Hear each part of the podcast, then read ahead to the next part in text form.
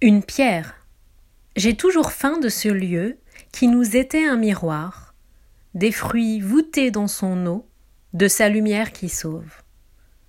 Et je graverai dans la pierre, en souvenir qu'il brilla, un cercle, ce feu désert. Au-dessus le ciel est rapide. Comme au vœu, la pierre est fermée.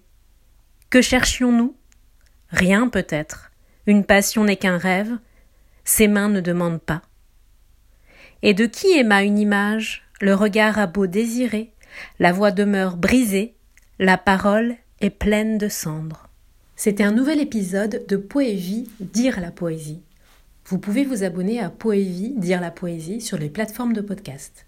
Laissez-moi un commentaire pour donner votre avis ou faire des suggestions. À bientôt!